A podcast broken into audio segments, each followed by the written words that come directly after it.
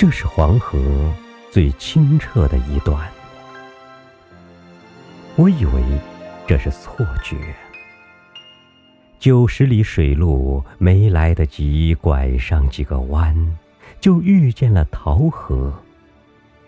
九十里水路是绿色的，还没来得及拥抱天空，就变成了黄河。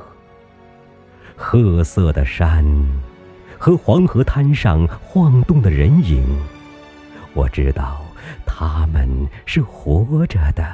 喝黄河水活下来，是一件多么快乐的事！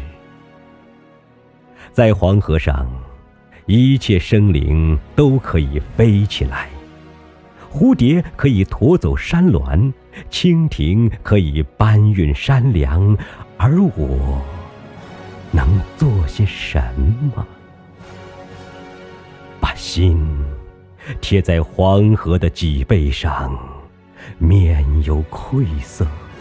黄河最终与桃河交融，黄河最终恢复了黄的本色。黄河黄，黄河沉重。沉重的黄河能不能忘却自我？快艇如风，把黄河裁剪出一道撕心裂肺的伤口。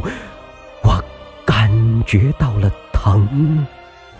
我以为黄河会喊叫，而黄河沉默。黄河边上的人说：“黄河只会沉默，而我却分明听到了黄河的声音，那来自我脚下的震颤，那来自黄河深处的响彻了千年的涛声。”正是一个民族的呐喊。黄河，黄河，穿肠而过的黄河呀！